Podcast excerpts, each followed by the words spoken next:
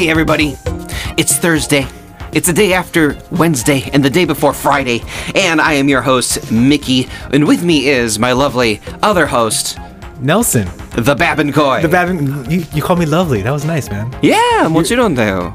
あなたもラブリーだよ。ありがとう。やったね。日本語上手だけじゃない。ラブリーで日本語が上手なポッドキャストでございます。いやあのいいね、こういうちょっと新鮮な始まり、毎回なんか 新しくやってくれるね。ありがとうございます。僕も無限にできるので。いいね。はいじゃあ無限でよろしくお願いします。もうありがとうございます。えーというわけでね、今日はですね、Pop Culture and Gaming Thursday、まあ、どっちかですね、ポップカルチャーにまつわることか、まあ、ゲームにまつわること。でまあ、火曜日結構ね、ゲームの話をしちゃったので、ね、マイクロソフトがアクティビジョン・ブリザードを買収したっていう話だったんだよね。そうでも結局そのメタバースとかテクノロジーの方も大事だったけど、今日は何の話題でしょう？はい、今日はですね、ズバリ、Is Netflix taking over quality Japanese content?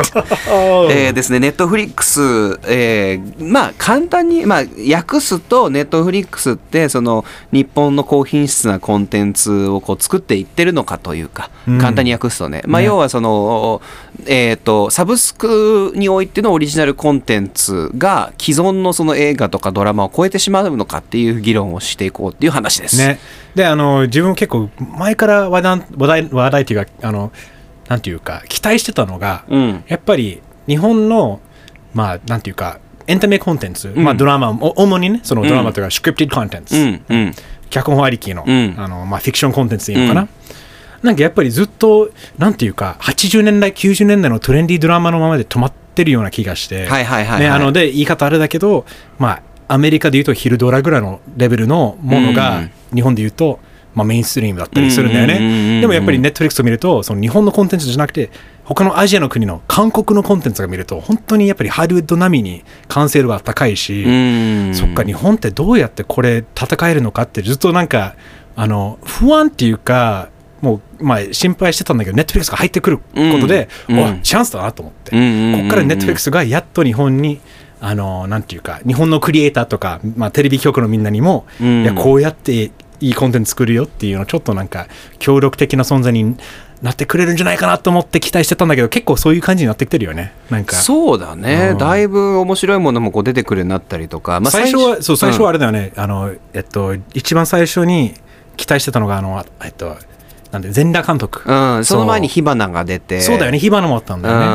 あのまあなんねいくつかこの日本人のクリエイターによって作られたものはあったんだけど、で最近なんかミッキーは多分た見たと思うんだけどあの浅草キッド。はい浅草キッド、うん見た見た見た。あれ結構ねあの日本のコンテンツでありながらもん。あこれは面白いかな。まだ見てないんだけど、うんうんうんうん。あのミッキーはどう見た率直な感想はどうでした？俺はもうなんかあのすごい良かったと思う。俺は好きで、あのなんだろう。日本のあの特有のあの師弟関係をすごく上手に劇団ひとりさんが監督をされてて。だからそそうだよね。日本それも面白いなと思ったんだよね、うん。劇団ひとりさんが監督だね、そう。あのなんだっけあオリンピックのなんかあの開会式もやったんだよねやったやったやった。そうそうそう,、んうんうんうんあやっぱりそういう多分意識も国際じゃないんだけど劇団ひとりってそういうキャリアなんだなって逆にちょっとびっくりするぐらい。ね、そういうふうにねだから注目されてってるってね。ことなんだけど、もうすごいねよくできてるし海外の人にも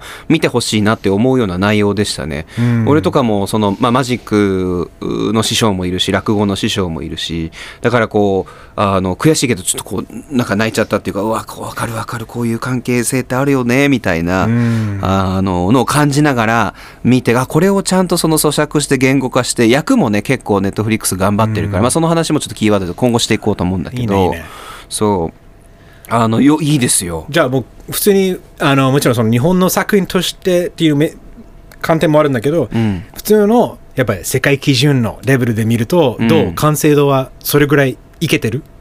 あのそうだね、うん。いけてると思う。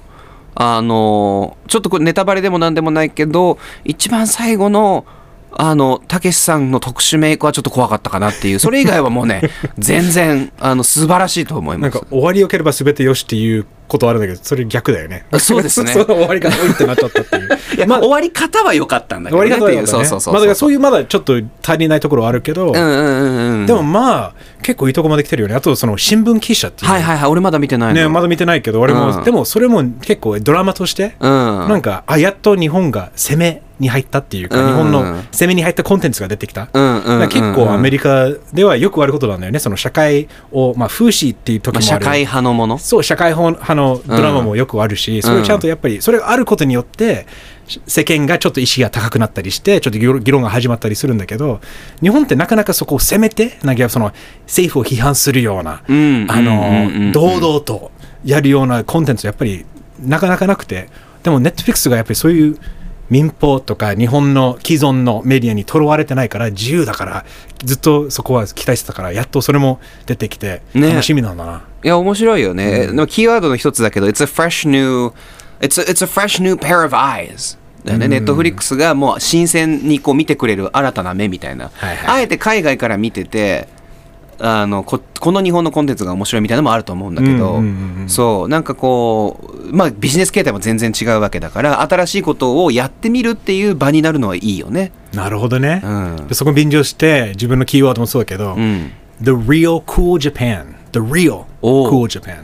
クールジャパンね。みんな多分、まあ、いあのもうないとやってないと思うんだけどちょっと、あのまあ、ちょっと数年前まではなんか日本のコンテンツを世の中に出していこうぜっていうクールジャパン日本のクールなコンテンツを発信していこうっていうのを、これまさにネットフリックスがやろうとしてることはまさにクールジャパンなんだなって。うんでミキが言ったように多分日本人じゃないからこそっていうか観点やっぱり外から来てるっていうところがあるしだから見えてるものもあるし、うん。で簡単に言えば自分もだって冷静に自分が作ったものはこれかっこいいんでしょ？これクールネルソン。聞いて、うん。クールネルソン。クールネルソン。うん。いいねいいね。でもあのクールネルソン自分が言っちゃうとなんかハードル高いし聞いた人はクールじゃなかったらすっごい大大ごけするんだよね。でもだから相手が決めるクールネルソン。あネルソンあの曲クールだよね。なるほどねでね。分ではなかなか気づく、まあ、クリエイターとしてミッキーはあるか分かんないけど、俺はよくあるんだよね。自分のコンテンツがうん。何がいいかどうか自分では判断できないんだけど、判断できないできない。他人が、信頼できる他人が、いや、これネルソンいいよ。うんだったら、あそれ堂々と、これみんな聞いてくださいとか、てくださいって言えるんだけど、まさにこれは日本人が自分のコンテンツをみんな聞いてくれ、これすごいでしょ、日本のクールジャパンじゃなくて、ネットフリックスとか第三者とか外部うん、特にその海外の目線持ってる人たちが入ってくると、うん。いやいや、あなたは見て、ここっちの方が面白いよ。こうんの、こっちの話が全然いいからって、うん日本人は、え、そうなの？って、うんいや、そうだからって、この、やっぱりね、違うとこから攻めてくる、この、クリエーションの、なんてまあ、こあれだよね、もう相乗効果だよね、うん。と思うんだけど、なんかあの、もう一つ、キーワードすると、もうこ、ネットフリックスってあれだよね、日本のポップカルチャーにとって、黒船だね。ああなるほど。ポップカルチャーの黒船って思っ代ちゃうよね。だからもうやっぱり、はい。あの昔はまあその黒船ペリーだよね、うんうんうんうん。やっぱ開国してくださいよみたいなの。をはいはいはいはい。まあなんていうか開けたっていうかやっと西洋とかヨーロッパとかアメリカまあなんかそういういろんな文化を入れるよ取り入れるようになったっていうのが、黒船がやってきたからっていう。と同じくネットフリックスがやっとそのエンタメコンテンツの黒船っていう存在になってるんじゃないかなと思って。まあいい相乗効果があるといいよね。そう。うん、お互いに影響を与えられるっていうか。だってもったいないもん日本のさ映画がかなりハリウッド映画の今を作ってたりそうだよね。うん。そうそうそうとかするわけだから摂取ってわかる？あの摂取早川雪舟っていう、うん。あのハリウッドですごい活躍した、うん。あの日本のあの俳優がいるのよ。あの本当サイレント映画時代だから1910年代から20年代で、えー、と彼って身長がちょっと低かったわけ。平均よりも、うん。でもすごいかっこいいみたいな、うん。当時のに日本のそのいわゆるあの奥様方がかっこいいキャーキャーみたいな、うん。いたの。ででも彼がその背高い方がなんかこう絵がいいからって当時のね考え方があったからあの箱馬ってあの台を雪舟さんにこう渡してその上に乗って芝居してたの、うんうんそれをいまだにアメリカでは雪舟って呼ぶの。へえ雪舟持ってきてって。グラブ摂取 Yeah Can we get a 雪舟 here? とか。そう。っていうぐらい その役者もそうだし、まうん。あ、あの黒沢さんもそうだしその日本のコンテンツ、まあ、コンテンツって言葉俺好きじゃないんだよね、日本のそういう作品があの実は海外にものすごい影響を与えてたでそれがもう一回できるチャンスそうだよねなんじゃないのって思うんだよね。あーあとね俺もう一個そうさっきの話にちょっと戻っちゃうんだけどもう一個のキーワードがね「あー is this、uh, the resurgence of political pieces」っていう。The resurgence of political pieces はい、社会派の作品のあのリバイバル。あピースっていうのは作品ってことねそうそうそう、ピース、はい作品としてのピースね。あの、が戻ってくるんじゃないかっていう。いいね例えばうん前の方が多かったのよね。日本とか、うん、ああったあった、うん、でももっとエンタメ寄りのものとかだったら「太陽を盗んだ男」っても大好きな映画なんだけど、まあ、あれはエンタメ寄りではあるけどかなり社会派の作品でっていう。あのプロパガンダまで行くほどのものではなくて、今の社会で問題になっていることを物語調にして問題定義をしていくっていうあののとかそういう作品とかがまたこういうふうに自由になってって、ね。あの表現できるようになったら面白いなって。で決してそれを自分があのそうだよねって全部思えなくてもいいと思うんだよね。うんうんうん。うん、なんかそこが一個あってあこういう考え方もあるんだねみたいなあのぐらいでいいと思うんだよね。あのアグレッシブレツコって見た？あの一回くらいあの全部見てないんだけど。マジで、そう。うん。サンリオの、うん。俺あれ日本のボージャック・ホースマンだと思ってた。そうあのそそう聞いたことあるし多分ミキと話したことあると思うんだけどうんなんかねあの結構攻めてるよねあれ。いやーすごいよ。新しく出たシーズン4うん。出たんだけどあのうんなかなかあの後半結構そのエンタメ寄りにはなるんだけど最初に出てくる問題定義っていうのは、なかなか今話してるようなものでもある。西洋的なビジネスの考え方が日本の古き良き会社に入ってきたらどうなっていくのか。がシーズン4サンリオのキャラクターよ。レッサーパンダが主人公なのにそういう話になるっていう。でもこういうコンテンツはミキが言ったようにこのま社会派コンテンツじゃないんだけどちょっといろいろメッセージ社会的なメッセージがあってそれは昔日本は前はあったってことだよね。あったあったあった。でも今ちょっと少なくなってきてるっていうことでいいよね、うんうんうん。だから、まあ、そのアグレッツコは別に前はなんか初めてでそういうものができてるわけじゃないよね。そうそうそうそうそう。の前からはあったのはあったんだけどやっとこのいろんな人が見れるような環境ができたっていう。だから、その、まあ、今言ったように、resurgence なので、再うん燃。そうだよね一回、あの、まあ、あんまり歴史深く言わないけど、日本でもすごいそういう、あの、政治的なものが盛り上がりすぎた時期があって、うんうんうんで、それが、こう、一回、時代が過ぎると逆になってくるよね。政治に興味がないっていう時代が出てきたから、それが長かったわけだから、うん経済成長もあってっていう。そう。そこから今こういうふうに全部戻ってきてるのが、まあ、キーワードだけど「The stars are aligning」みたいな。Stars are aligning 星たちがこう整列してって何か新しい時代が生まれるみたいな。状況が揃い出してきたうねん。でもあ自分も最後にあの付け加えると True documentaries about Japan are going to be off the hook. あやっぱりあの俺の中でネットフリックスとかそういうは、まあ、ストリーミングサービスの一番ていうかまあなんていうか魅力的なコンテンツにはドキュメンタリーなんだよね。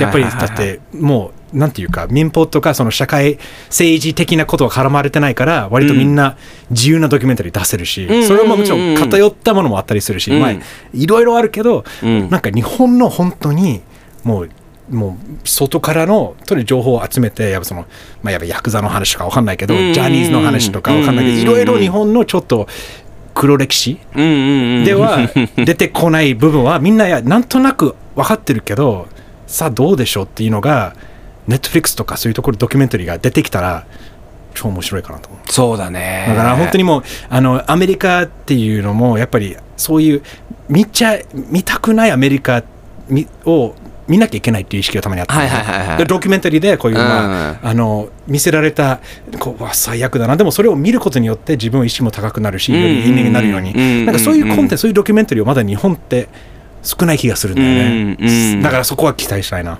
そうですね。ね、いい、なかなか深い話になりましたね、木曜日、ポップカルチャー。ポップカルチャーああ。じゃあ皆さんもし、あの、何かコメントとか、私はこういうふうに思うとか、なんか他の逆にね、サブスクの、あの、ものでいいオリジナル作品とかあれば、そうだねいう、あの、おすすめとかもガンガンコメント、ツイッターとかでコメントしてください。ツイッターはですね、ハッシュタグ日本語上手、that's N-I-H-O-N-G-O-J-O-Z-U、えーメールも、あの、ガンガン送ってください。that's 日本語上手、pod, p-o-d, at gmail.com でござぜひどいます。しどし送ってくださいね。なんか皆さんのね、あの先ほど言ったようにおすすめのなんか日本のコンテンツも知りたいんだよね。なんかアベマアベマとかあるよね。だからうんうんうんうん俺全然そこ詳しくないから。あそうだねなんか逆にそういうのも興味あるよね。見たい皆さんの日本人がし似ている配信ストリーミングコンテンツを、うんぜひ教えてください。さあ明日はスパイダーマン。はい、花金ですね。花金。あ金玉キラキラ金曜日。ちょっと待ってよ。金玉キラキラ金曜日ね。はい。はい。金玉キラキラ金曜日。覚えなくていいって。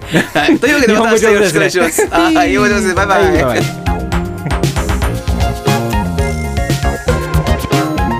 日本語上手ですね。